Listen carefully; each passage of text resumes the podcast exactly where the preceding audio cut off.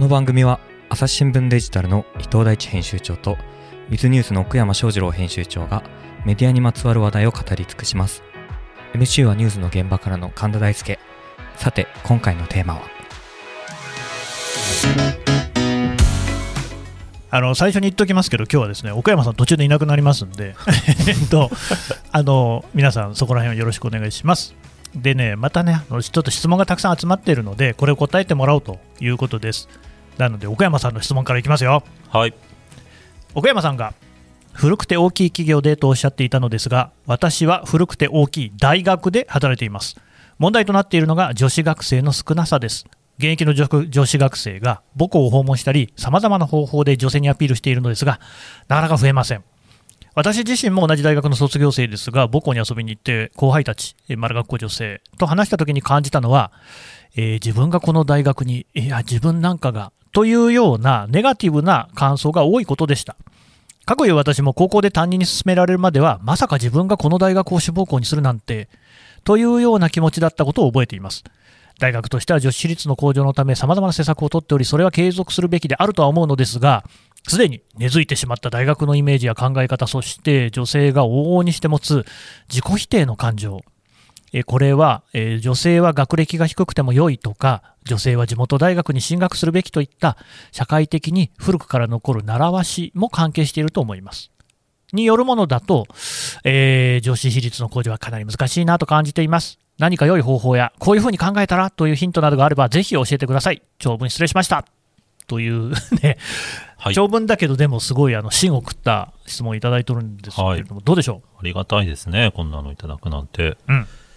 えっと、直接答えになるかわかんないんですけれども、私は古くて大きい企業っていう例えを言うときは、必ずセットで、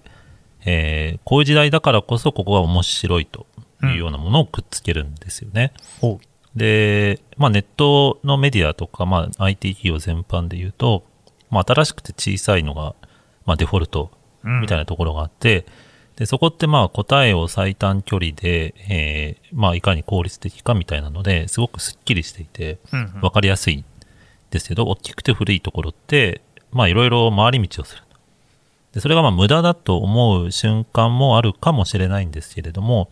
まあ意外とそこにいろんな発見があったりとかしまして、なので、まあ古い組織ならではの、こう、一周回った新しさがあるんだぞみたいなのは、まあ感じて言っているフレーズではあるんですね。なるほど。なので、まあ女子大、まあ女子大かどうかわかんないですけどもうん、例えば女子大学っていうのが、女子大じゃないんじゃないですかなね、い多のかな分ねこ。れ共学で女子が少ないってことじゃないかな。まあその、その延長というか、まあひっくるめて、その女性の進学率、まあ社会進出みたいな時に、まあまだそこまで成熟してないからこその、なんかこう、面白さがあるよみたいな、こう、訴え方ってできないのかなっていうのは読んでて思いました。でも訴え方。うん、なんか、こう、男性、まあ、あえて女性男性で分けるとするなら、うん男性のこう、ロールモデルみたいのが仕上がっちゃったりなんかしてるとするなら、うんうんまあ、女性の場合って結構、そういうのにとらわれずに、あんまりこう、まあ、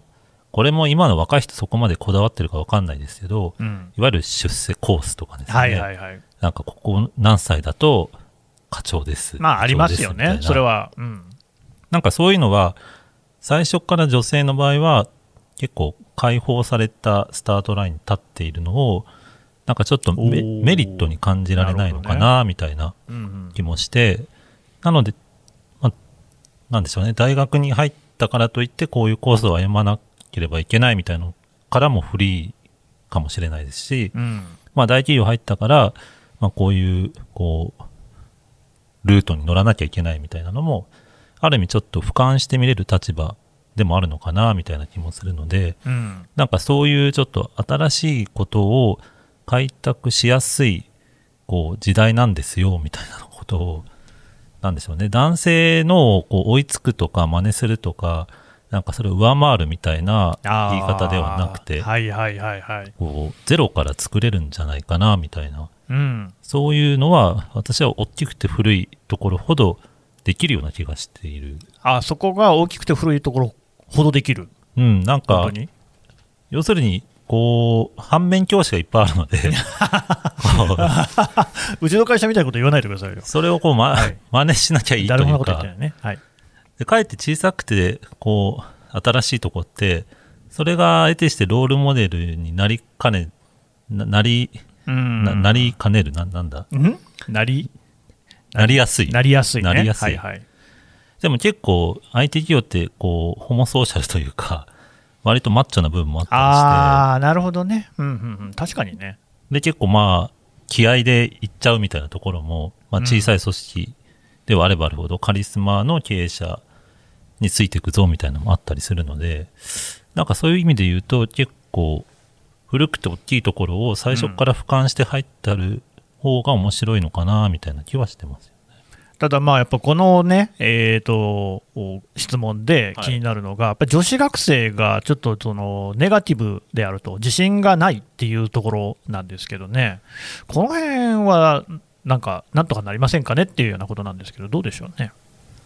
そうですねうん、基本的に新入社員見てても圧倒的に女性の方が優秀ですね おー言っちゃったね。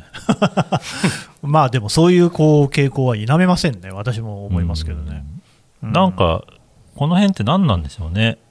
ど,、うんどうしてこうギャップが生まれちゃうんなんかですそかねの自己評価と他己評価、他からの評価とか一致してないですよね、自己評価低いっていうのは、でも確かにあの女性の若手の記者と話してても、すごく思うところはありますよ。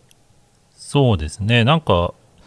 まあ最初に言ったことと重なるのか分かんないですけど、うん結構こう優秀なだけに答えを決めてそれにこう頑張るみたいなのがあるんですあよねーなるほどね、さっきのこうコースというか、ロールモデルというか、で男子の方はそんなに考えなくても結果的にそこに乗せられちゃうからはは、なるほどね。とりあえずそうかとりあえず入っとくみたいもうなんのがあるのかもしれないですよね。うんまあ、乗んないけどね、伊藤さん、どうですか、この辺の話は。いやこの人難しいなと思まあって、ね、その最終的に比率を近づけるのが目的ってなると、うんまあ、ここを目指すのってすごい大変だと思うんですよね。うんうんうんうんなのでやっぱりこのその最初は数じゃなくってその学校の中に今あのご本人もそうだと思いますけど卒業されてる方とか今在学されてる方の中でやっぱり活躍されてる方をこうフィーチャーしていくといいんじゃないかなというふうに思いますけどね。うん、まあ実際にそれはいるような感じですしね。うん、やっぱこういきなりじゃあこれ何かをやったからといって来年再来年に比率が上がりましたっていうわけにはいかないと思うんで、うんうんあのこう地道にやるしかないんじゃないかなという気がしますけどね。うんなんかね、そのまあ、今の話聞いて私思ったのが、あのベリーっていう雑誌知ってますおーベリ女性誌ね、ー、はい、で、ベリーのモデル、なんだ、カバーモデルっていうのかな、が誰かって知ってます、奥山さん。あわかんないです。新米さんっていうんだけど、お新米さんっていうんだけど、はい、すごい経歴の人で、まずそもそも、えー確か東大卒で、はい、なんかめちゃくちゃ有し有名な外資の企業行って、まあ、はい金税だったかな、おーちょっとね、調べますね。ほいで、そのだからしかもモデルになるぐらいだから、うんまあ、あの見目も麗しい方なんですよね。で、まあ、もちろんバリバリ働いてる、今は確かベンチャー企業の社長さんなんですよ。なるほど。えっとね、東大卒ベンチャー企業の役員か。うん、でね、前のベリーのそのカバーやってたモデルって誰か知ってますわかんない。まあ知らないですよね。普通読まないもんね。滝巻って聞いたことあります。滝巻さん。滝沢真紀子さんっていうんだけど、おーまあ、この人はじゃあどういう人かっていうと、まあ、もともとは、ああのちなみにベリーって子供がいる、ね、女性が読むうことが多い雑誌で、この新米さんもお母さんなんですよね。はい、で、滝巻さんもお母さんなんだけど、まあ、有名なあの会社の CEO のおお連れ合いっていうことなんですよ。うん、でだから、この人自身は自分で起業してるとかいう人ではなかったんですよね、滝巻さんはね。で、まあ、そこら辺は価値観が変わってきたんだろうけれども、ただ、しんどいなと思うのは、みんながみんなその新米さんみたいなのを目指さなきゃいけないのかなっていうことなんですよ。あーはい、はい、東大出て、うんなんかすごい優秀な企業入って、ででもそこではそのとどまらずに、自分で会社を立ち上げてみたいなね、うーんどんなでもちろん子育てもやっているし、まあ、モデルもやってるわけですよ、うんただね、そのスーパーウーマンすぎる、えーでも、なんとなくですけれども、女性がそれを求められている感じはする。さっきのその奥山さんの話だと、その男性の方がまあどちらかというとまあチャランポランというか、いい加減に、で、その辺は会社に入ればなんとかなるだろう的に考えてるところって確かにあると思うんですけれども、うん女性はそういうこう、まあ、いわば幻想がない分だけ、そういうところにね、よりなんかこう、高いハードルを設けちゃってるのかなと、でハードルが高ければ、それは自己評価低くなりますよね。確かに。っていうふうに思ったんですけど、どうですかね。喋りすぎましたね。なんかあれじゃないですか。すごい、こう、等身大の人を前面に立たせたりしたらどうなんでしょうね。等身大の人ってしかし、今どういう人なんですかね。なんか、まあでも、こういう大学側がチョイスする人って、おそらく、こう、すごくまあね、それアクティブな人が多いその大学のなんかでも有名な出身者ってことでしょうね。じゃない人ってアピールとかできないです かね。どうやるんですか、まあ、これただ女性を半分にしようっていう目的は多分すごく僕はぼんやりしてると思っていて、うんやっぱどういう人あの別にそれはこう普通の人でもスーパーな人でもいいと思うんですけどなんかやっぱ価値観を発信しないとその人って来ないと思うんですよ。うんその誰でもいいから男性来て誰でもいいから女性来てっていうのってじゃなくてね。じゃなくって、あのまあこれあのあの、ここにね、書かれてないのでわからないだけなのかもしれないですけれども、やっぱりその発価値観を発信しないと、まあ、ファンもアンチもつかないのかなっていう気がします。おーファンもアンチもつかないね、うん確かにそうかもしれない、ただ価値観の発信ね、結局、でもここで言ってるのって、多分まあいろんなことはやってるんでしょうね、大学もねいや、。絶対やってると思いますけどね。なんだけれども、なかなかこう女子学生の比率が上がらない、でもそう、うん、難しいところですね、だって、えー、と東京医科大でしたっけ、今年、はいあの女性の合格者がね、の方が多かったっていう話ありましたよね、だからまあ、普通にやればやっぱり女性が増えるっていうところもあるのかもしれないし、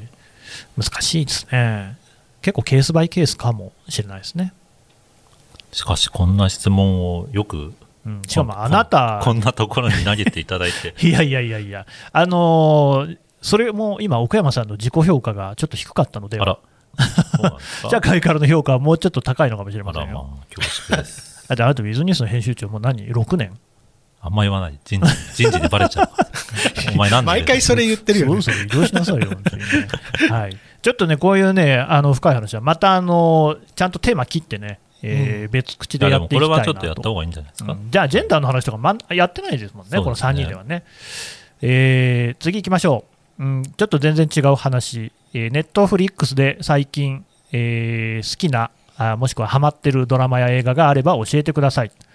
ちなみに私は、これ読めないです、私、オーゼオーズアークとトゥーディスタントストレンジャーズが好きです。私はネットフリックスは一切合切見てないので、岡山さん、お願いします。私はですね、今年44なんですけど、うん、はい 突然何を言い出したんですかようやく徐々にはまりました。ああ、ジョジョの奇妙な、あーアニメのですかそうですねう。んきっかけは、まあ、ネトフリが、あの、年末に、ジョジョの新シリーズを、まあ、先行配信すると。なんかストーンオーシャン。ストーンオーシャン。はいはい。で、こストーンオーシャンって言って、進めちゃったけど、あの、 えー、ちょっと、なんていう名の女性が主人公、はじ刑務所に閉じ込められてしまった女性が、周りの仲間の協力などを得つつね、えー物語のこう真相に迫っていくっていうストーリーです ね。う、薄い解説ですね。やめてくださいよ、ジョジョのファンはたくさんい るんで、そうでもうす本当に。だからそれな中身に切り込むと、ちょっと手に負えないので、うんまあ、なんでハマったかっていうと、はい。こう、漫画と脚本が、いい感じで差別化してるなと思って。え、違うんですかあのーまあ、もっとそれを言うと NHK のこう高橋一生さんのドラマなんですけども、高橋一生さんのドラマ。あのー漫画家の幸田露伴違う、岸辺露伴ね。岸辺露幸田露伴じゃない岸やめてく辺露ださい。伴コーダ露伴は本当にいる作家じゃない危ない 危ない岸辺露伴ね。岸辺露伴さんヘ、ブンズ・ドアーね、スタンドはね。ええ代表作、ピンク・ダークの少年ね。はいまあ、あれが合わせたのかどうかわかんないですけど、うんまあ、ちょうどこう同じ時期に盛り上がってきててへえ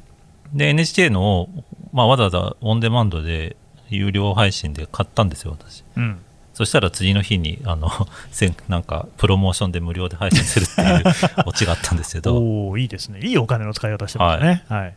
であれが漫画を見た後にうん、岸辺露伴を見て、うん、結構書き換えてるんですよねあストーリーとか違ってるそうですへね、ーまあ、実写なんで漫画をそのまんま、まあ、再現しにくいとうんいうのもあるのかなただまあ登場人物とかもかなりいじっててうーんどうなんだでそこからアニメ版を見たらうんアニメ版も結構いじってるわけですおおまあいいいい感じにですねうん忠実に再現してるわけではないという、うんうんうんなんかそれがすごくこう今っぽいなみたいな気がしてうんうーんで特にああいう独特の世界観だから多分そのまんまコピーしちゃったらちょっとこう薄っぺらくなるのかなって気がしてうんそのママルチ展開みたいな意味で言うと、うんうん非常にこう勉強になるとともに普通に作品として面白かっいやでもほらあれでしょよくあるじゃないですかその原作忠実論争みたいなのた。はい。お前は原作中だとかっつって罵るじゃないですか、は でそうやって言うといやもう原作の良さが全くこうね生きてないみたいなはい。そういうそのいわゆるその原作を大事にする人っていうのも結構多いのでは、そうそう。だからそこによく切り込んだなと思って、あだか逆にね。らその違いは何なのかなっていう気がしたら、まあ、結構やっぱ大胆に行った方がいいのかなみたいな気がしました。あもうめちゃくちゃ変えちゃうってことですか。そうですねうー。んまあ実際はそこまで変えたかどうかは意見が分かれるとこなんでしょうけど、やっぱりうん原作に出てないキャラとかをあんな、こあうそんなんいるんですね。まあ出てるくるんですけど、すごくこう、違う回にも登場させるとですね。あーはあはあはあみたいなのをこう、まあ、やっちゃうっていうのは、まうあ、ん作品を愛するがゆえでそれが通じるとそんなにハレーションが起こんないな、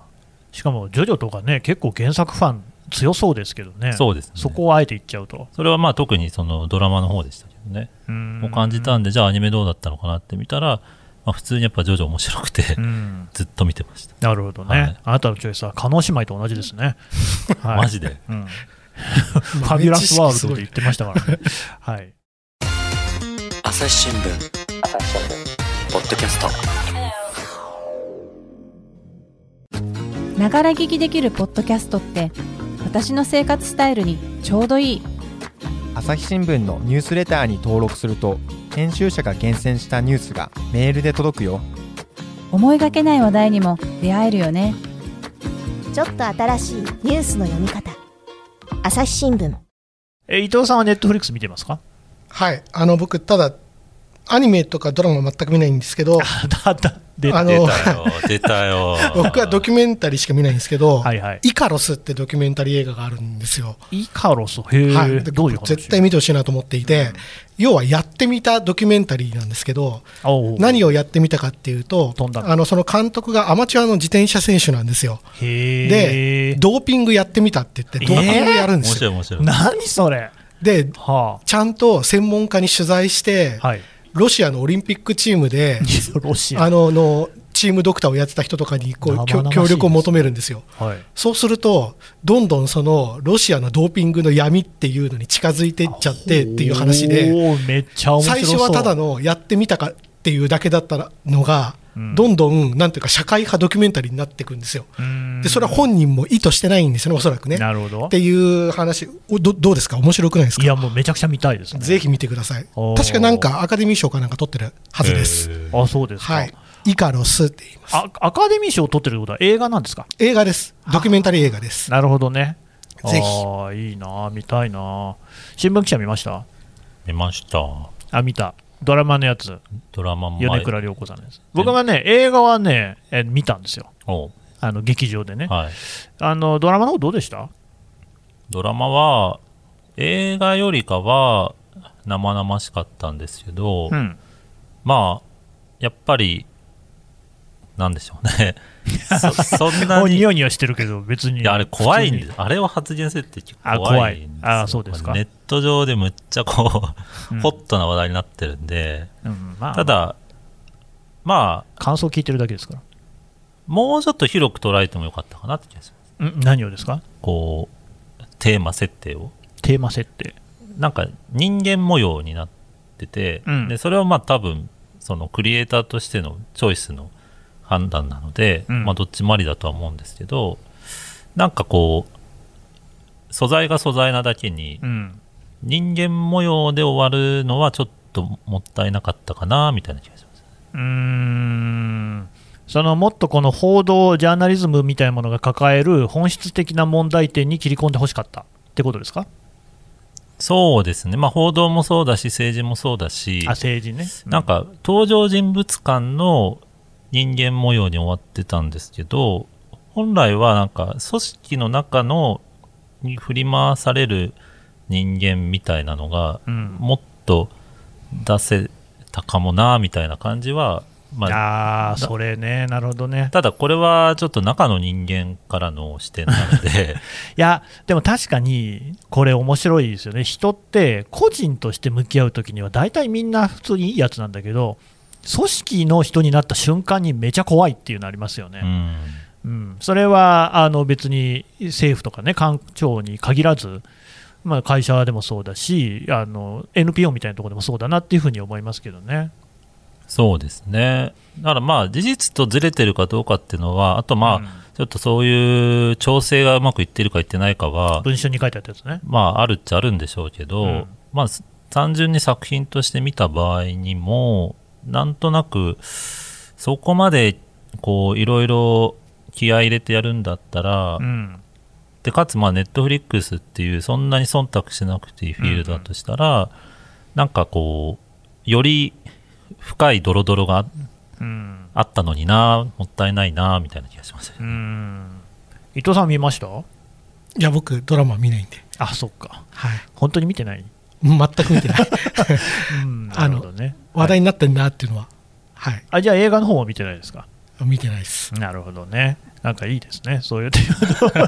なくともすいなんませんか、広がんなくてネット上のあれには巻き込まれないみたいなところあるかもしれない。まあ私も見てないんでね。見てないんだ見てないんだ、うんまあ、そもそもネットフリックスに入る気はあなそいんうだですったそうだったそう言ってたわ、ね多分でも、反応を見るのは面白いですよ。うーんわかるそうですね、あれをどう捉えるかそれは分かります的な感はいじで、うんああ、ななるほど、この人はここか、この人はここか。うんうんうんこう話題の映画とかがうんうんツイッターとかでバーって出出たりするじゃないですか公開日にうんそうするとその感想を見てると面白いですよねなるほどその感想から勝手にストーリーが想像できるっていうかあおーこのこの映画は善悪はっきりしてねえんだなとか思ってああなあるほどのそれがいじ入り混じった作品なんだなと思っていやじゃあ見ろよって話なんですけど確かにね、うん、確かにあのそのこう人の感想を見るのは結構好きですねうーんなるほどね。はい、という、そんなとこですか、ネッ トフリックス、他に奥山さんとか、え浴びるほど見てんじゃないんですか、ああ、でも、浅草キッドは泣いちゃいあまあ、したね。サクサキッドね、はいはい、えっ、と、劇団ひとりさんのね、そ大うですね。泉洋さんの、大泉洋さんがね、まあ、ちょっと北海道つながりあということあなたねで、北海道だもんね、思い入れがある人ではあるんですが、普通に役者として見ても、なんかあの、ちょっと、だ、ダメっぽい師匠ぶりっていうのは、すごく刺さるものがありましたね。 まあ、その、たけしさんのモノマネというかうん、がうまいというのも結構話題になりましたけど、あそうなんですか、そうですね、ほど、まあ、上品に真似てる。ダンカンバカ野郎それそれそれ。あ ーこれ、大体言っときゃいいみたいな、それをまあ、なんかね、もっとうまいやつです ね、もっとうまくはい、さりげなくやす。いつすみませんね、ひどいものまでね、いやいやいやはいわかりました、まあ、次行きましょうか、じゃあね。はい。ちょっとまあ、あの岡山さんいる間に聞いておきたいやつ、えー、とポッドキャストでですねウェブ編集の教科書の回を聞きましたと、えー出版社がかつては編集者の人材育成を担っていましたが、出版社の育成機能は29年ほど、なんで29年もうほど前から衰なえ、何があったえー編集者の劣化が残念ながら進んでいます、えー40歳でフリーになって20年余り編集者ライターをしてきましたがどこかでその育成が必要と思い続けてきました編集というスキルはつまりは情報の整理であり誰にとっても不可欠なスキルだと思いますしかしそうした編集という仕事の捉え方は今は廃れています皆さんはどこでどんな形で編集力を育てるうーあるいは養ったらいいとお考えですかどうですか めっちゃ難しい質問ですねそうですねあの取材力を育てるのも大概難しいし、ライターのスキルもそうだと思いますが、編集力ってこれまたね、また別の話でしょ。うーん。まあ、長、あ、まあ、重なるかわかんないですけど、この間、長官のコラムに書いたんですけど、はい。あの、デジタルダイエット宣言っっていうああ、なんか書いてましたよね。まして、うんこれは東大の鳥海先生と慶応の山本先生が、うんこう情報を食事に例えて、うんうんでこう偏食偏った食生活っていうのは、まあ、体が壊すように情報の偏食も良くないんだよと、はいはい。まあ、一方で、まあ、コラムの書いたのは偏食をする自由もあるから、うん。まあ、それを例えば国家がこれが正しい食事ですっていうのが本末転倒うんじゃあその時にどうしたらいいかみたいな投げかけと、まあ、現状の課題をまとめた宣言だったんですけれどうも、ん。はい。まあ、それを読んでいくと、まあ、発信と受信って結構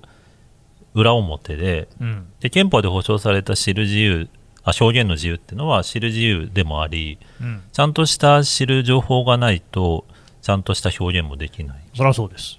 っていう意味で言うとまあどっちがどっちってわけではないわけでうん。なので、こう、発信っていうとなんかそれを職業として、うん。なりわいにしている人の、こう、ジャンルのように見えるんでしょうけど、うん。だんだんとこの編集っていう定義が広まっているんじゃないかなっていうのは僕は感じていてえ、っと編集という言葉が含むこう範囲が広くなってる。そうですね。おお。だから今までだと、いいか悪いか発信できる主体が、うん。まあ大手マスコミに限られてて、まあそうでしたね。で、まあその過程で結果的に情報が精査されて出てた。うん。けど今はそこはコモディティ化したのでいろんな情報が溢れているので、まあ、それをどう自分でメニューを組み立てるかが消費者に任せられちゃっているっうん。確かに。ていうと結構これはなんか普通に生活スキルとしてうん。鍛えなきゃいけないみたいなフェーズに来ないかなっていう気がしてるんです生活スキルとして鍛える。要するに食生活を改善しましょうみたいなレベルでまあ、情報をの摂取をなるほどね。整理しましょうと。でも食生活の摂取にしても、それは本屋さんとかに行けばですよ。はいダイエットの本とかはあるけれども、はい、結構王道の話をどこで勉強したらいいかってわからなくないですかそうなんですよ家庭科の授業とかになっちゃう突き詰めていくとすごくオペレーションは難しくなるんですけれどもうん難しいです、ね、ただ課題はなんとなく可視化されつつある気がして、うんなので一つ今言えるのはなんかいわゆる競技のメディア狭い意味でのメディアの中での編集って捉えなくてもいい時代なのかなっていう気はしていて、もう一億総編集時代と、そうですねそう考えると、まあ、確かにねその人材育成機能っていうのをメディア業界だけが担わなくてもいいとも言えるのかな。ああでも誰も担ってくれないでしょ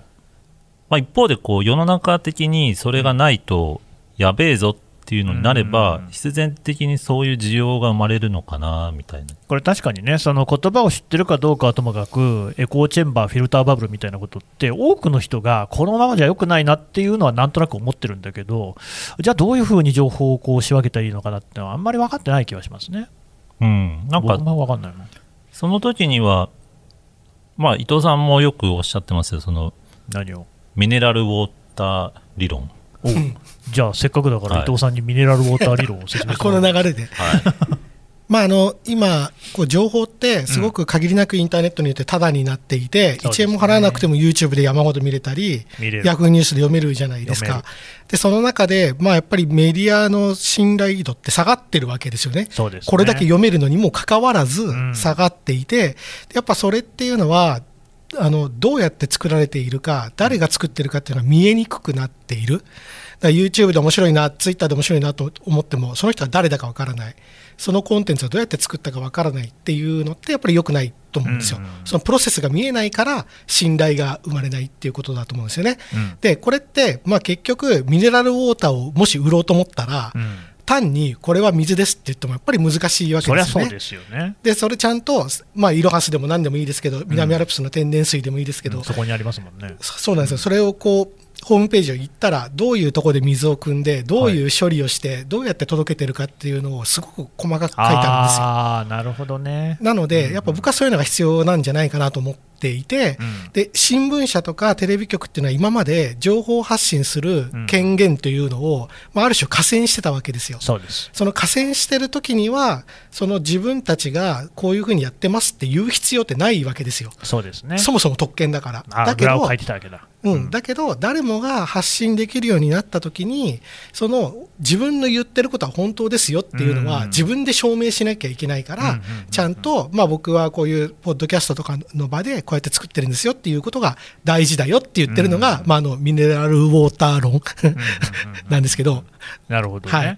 だからまあ新聞記事なんかにしても、いかにその精査をしているかっていうこと自体も、もっと見せていった方がいいだろうと、そうそうそうあー確かにそうですよ多ね。分その機能はそういった新聞というプロダクト以外にも活用できる気がするので、うん例えば今 SDGs の中で、うん、 SDGs ウォッシュっていう言葉が生まれていてグリーンウォッシュみたいな、そうですね、うんまあなんか見せかけで、はいはいこう一丁紙みたいな、 SDGs って言っておけばとりあえずいいだろう的なことで、なんか本当はね、大したことやってないのにごまかしちゃうみたいな。バッジつけてりゃいいだろうみたいなあでそれは ただこう、まあ、見抜くっていうと大げさですけあ、ど、うん、じゃあ本当に SDGs やってるって何なんだろうって言われると、うんちょっとよく分かんなくなるそうですね。でその時に、まあ、編集っていう定義をちょっと拡張すると、うんその SDGs の定義みたいなのをこう SDGs 業界の中でこう担うみたいなのも、もしかしたらお役に立てるかもしれないなるほど。っていうのが結構まあ新しいジャンルもそうでしょうけどもなんかいろんなジャンルでこういろんな意見が出るこの間堀江さん堀江貴文さんがうん、こうホリエモン。肉うん、肉をつく肉だけ食ってればいいとはこう野菜はなんか体に毒だみたいなことを言ったとされてるんですけどあ、あ、そうなんですか。で実際はそれはその野菜がなんか食べなきゃいけないっていうあうん圧が良くないみたいな、はこうそそのストレスが感じるぐらいだったら肉をこう欲望の向こうまで食べた方がいいんじゃないかっていう、あ、うん、そういう論理展開なんですけど、うやっんぱこう一人歩きするわけですホリエモンがこう野菜は体に悪いみたいなうん、あ感あじでな出るほ回るどとね。そういうことじゃないんだけどと。うんっていう時に、まあ、これはフェイクニュースのファクトチェックみたいな流れでしょうけども、まあ、健康医療のもん話っていうのは、これはなんかちょっと、編集っていう観点からすると、すごく重要な、なんか役割がまだあるのかなとかって気もしますし、うんなんかそういう意味で、単にメディアのコンテンツをアウトプットする場だけに使わないというふうに考えるなら、この育成機能をいろんなジャンルとコラボしていくっていうのもありなのかなというのは今喋りながら思いました。うん、ごめんなさい何言ってるかよくわかんないんですけど、マジで えどういうことホリエモン野菜イコールブチギレみたいな絵しか僕は浮かばないんですけどホリエモンが野菜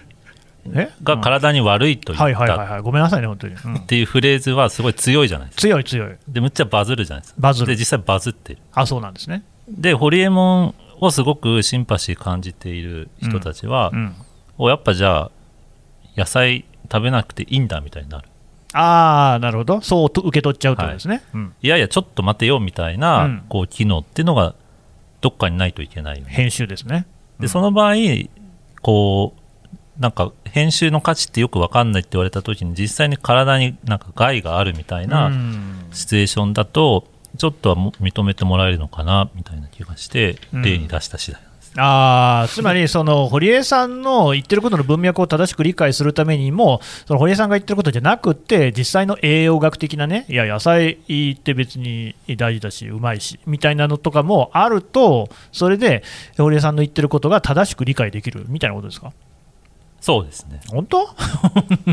なるほどね、まあでも確かに編集が本当にその個人レベルで、そのみんなに必要になってる時代っていうのは、最近の話なのかなっていう気もしますけど、伊藤さんも編集、伊藤さん、編集って長いの僕長いですねどれぐらいやってるんですかいやもう20年近くやってますああなたは編集者なんですね、記者というよりは。まあ、最初記者やってましたし、あーじゃあ、その後はもう基本は編集者、はいどうですか、うーんまああのこの方がおっしゃってるのは多分結構割と実務に近いまあそうですね、出版等の実務に近い編集のことだと思うんですけど、 うん、まあ、そういう意味で言うと多分この40歳でクリーンになって20年余りって書いてあるんで多分出版文化の絶頂だと思うんですよ。ああ、でそうですよね。僕もあの、まあ、20年ぐらい前にや本当っだてなまだその名残があったんで結局そのはいはいはいはい文化資本みたいなものを大量にうん今の、まあ、新聞社の方もそうだと思いますけどやっぱねその儲かってた時代のやっぱりその文化資本はつぎ込まれてるなっていうのは、本当に今20年経って感じるんですよね。でじゃあこれを今オンラインが当たり前になった時にさらに20個し下の人たちに継いでいくっていうのは結構これ大変だなみたいなとりあえず記事書いてみて OJT みたいになっちゃうじゃないですか これそうですよねなので、まあ、こそういう意味で大変だなと思うんですけど、まあ、別の話をするとやっぱりそのコンセプトメイキングっていうか、うん誰に対してなその人にどうしてほしくてどういうコンテンツだとかどういうものをどう伝えるのかみたいなことっていうのは別に媒体が変わっても変わらないんじゃないかなというふうに思っていてあの要は単にツイッターでバズりたいとかだとうんそれそのコンセプトがないじ ゃないですかだかない。らそれはあまり意味がないと思うんでなするよほ。ど。そうそれただ、まあ、フォロワーを増やすみたいなん目的があればいいですよ、うん目的があればいいけども、なので、そのきちんとコンセプトを定めるっていうことが大事なのかなって、それを意識するのが大事なのかなと、僕は思っています。なんかね、もう今言われてこう思い出しましたけど、確かに我々が就職活動とかしてた時期って、出版社って本当にこう、燦然と輝くね、こうメディアの大企業、大企業なんか知りませんけど、例えばマガジンハウスとかって、めちゃくちゃ人気もあったし、なんか給料もいいって話だったし、知らないですけど、今はもうマガジンハウスはもちろんね、あのいろいろな仕事をされてると思いますけれども、なんというか、位置づけはもっと昔の方がすごかったですよね。そうですね、憧れみたいなとこあったでしょ。まあそれこそ昔はドラマになってましたからね、ああ、そうですよね。おートレンディードラマの主人公がさ、うん出版社の社員とかで、なんか東京タワーが見えるマンションで、こう螺旋階段があったりみたいなのって昔あったじゃないですか、トあレりンデまィードした、あラマりでま。した。でい今はそういうの全くないですよね。そうそう、かっこいい仕事、時代の先端の仕事って感じでしそたそもん、れね、って、今なんかもうちょっとこう IT 企業家みたいな感じでイメージが移ってるんじゃないでしょうか。確かに、それ変わりましたね。ありましたよね。で、何、伊藤さんの答えとしては、うんうんえーと、編集力を育てるのはもう難しいってことですか、まあその編集力っていうかそのコンセプトメイキングっていうのを大事にするってことが誰にとっても大事コなんンじゃなセいプかなトとメ僕はイ思うキングね、うんコンセプトメイキングっていうのは、こうイコール編集力みたいなことなんですかまあこれ編集っていうのがふわっとした言葉だからねふわ結構ね。まあなんだか分かんないところそありうますよだね誰に何をしてほしくてどういう手段をとかうんコンテンツを組み合わせるのかみたいいやでなもまこさにそれがとをしっかりしてることが大事だと思う。結構本質じゃないですか。我ふわっとして々るのが。の自戒を込めてですけど、この方はもしかしたらもっと明確に持ってるかもしれないですけど、うんなんか前例踏襲で我々が思う編集っていうのをこうもう一回拡大再生産しようとしてもなるほど。多分ちょっとそれはズレが生まれているかもしれなくうんうんて、ユーザーは多分違う編集を求めている時代かもしれないので、もうちょっとこう自分自身を編集するというか、そそれでも残る編集機能っていうのが何かっていうのを、まあ、見捨てられたら多分違う形でそれを活かせる時代でもあるのかなっていう気がします。これはね、確かにね、面白いのが、私もポッドキャストの制作をやってるじゃないですか、ただ実際に音源をいじるのは僕はやってないんですが、まあ、ミキサーをやっている、ね、子たちに聞くと、そのポッドキャストの編集とは何なのかっていうと、生理的に不快でない音にするってことなんですよ。ああね、うんあのなんかなるほどね。にちゃっとした音と取るとか、なんかでかいノイズみたいなのが入ってたら取る、え咳くしゃみもそうだし、それからあの話者の声量、うんこれも3人で喋ってますけれども、3人が例えば僕だけめちゃでかい声で喋ってて、奥山さんが蚊の鳴くような声だったりすると、はい。あの聞くの不ゆ不快じゃないですか、うんうんうんそうするとね、ポッドキャスト切っちゃうんですよね。はいはい。だからそういう風にならないように音を同じぐらいにするとか、そういうこう編集をしてる。で、でもだからこれはテキストの編集とは全然違うわけですよ。我々がやってるテキストの編集って、だから毎回ね、収録の前に記者に言うんですけれども、その文字を置換する、置き換えるとかね、え段落を入れ替えるとか、そういう編集ってのは基本的に音声ってできないんですよね、切り張りはできない。というのは、やっぱり話って流れがあるから、そうやって置き換えちゃうと意味が通じなくなっちゃうんですよ。っていうふうに考えると、編集の意味、ここでももう全然違うんですよめっね。ちゃわかりますね。あの、うんこうどうしてもテキストの話になると何を書くかって話うん話ばっかしてるんですよ。うんだけどやっぱ僕はそれデジタルですごく変わったと思っていてそれはやっぱりどこで読むのをやめちゃったとかってデータがすごくわかるじゃないですか。あそうですね。そうするとやっぱりその UX とか言ったりしますけど、うんユーザー読んでる人の体験をどうやってデザインするかみたいなのがすごく大事で、例えば告知物の記事とかって散々アート展のいいこと書いてあって最後問い合わせはどこどこまでみたいなのってよくあるじゃないですかあ。りますね。それって確かに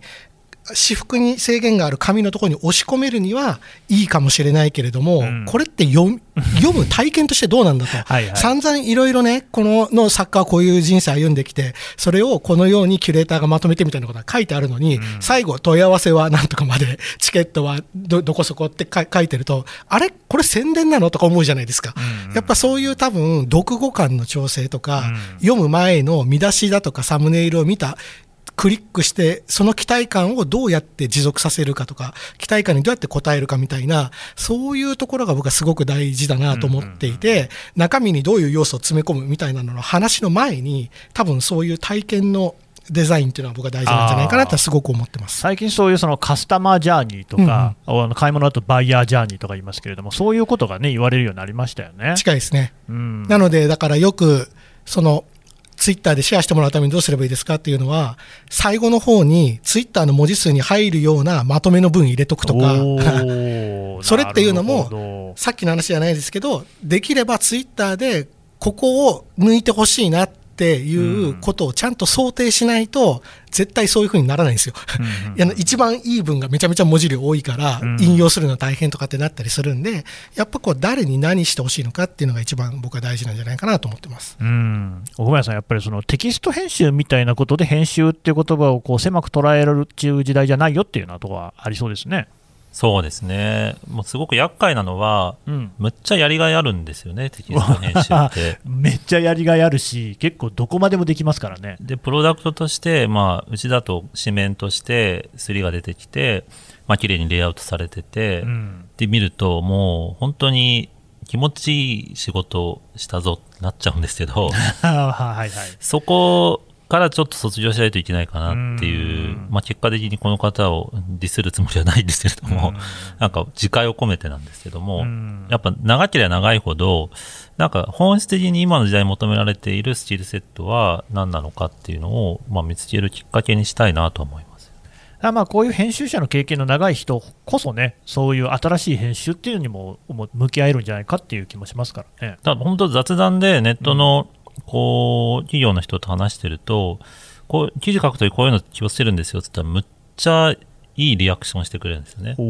高越の、僕は高越記者じゃないですけど、僕は知ってるレベルの高越の知識言っただけでも、あ、そうやってどんどんクオリティって高くなるんですね、みたいなことを言ってくれるんで、なんか、それは、なんか単に紙のプロダクト以外でも、こうお役に立てるところはあるんだろうなっていうのはこう細々とした経験でも感じたりはしますようん、いやまあ編集、本当にこれからますますというか、いよいよね大事な時代っていう感じもしますからね、なんか新しい形でね、継承というよりは発展させていくようああそうなですねのが必要なのかなっていう感じはしますよね。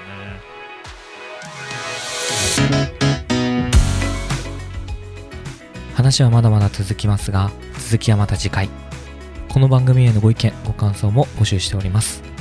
概要欄のフォームからどしどしお送りください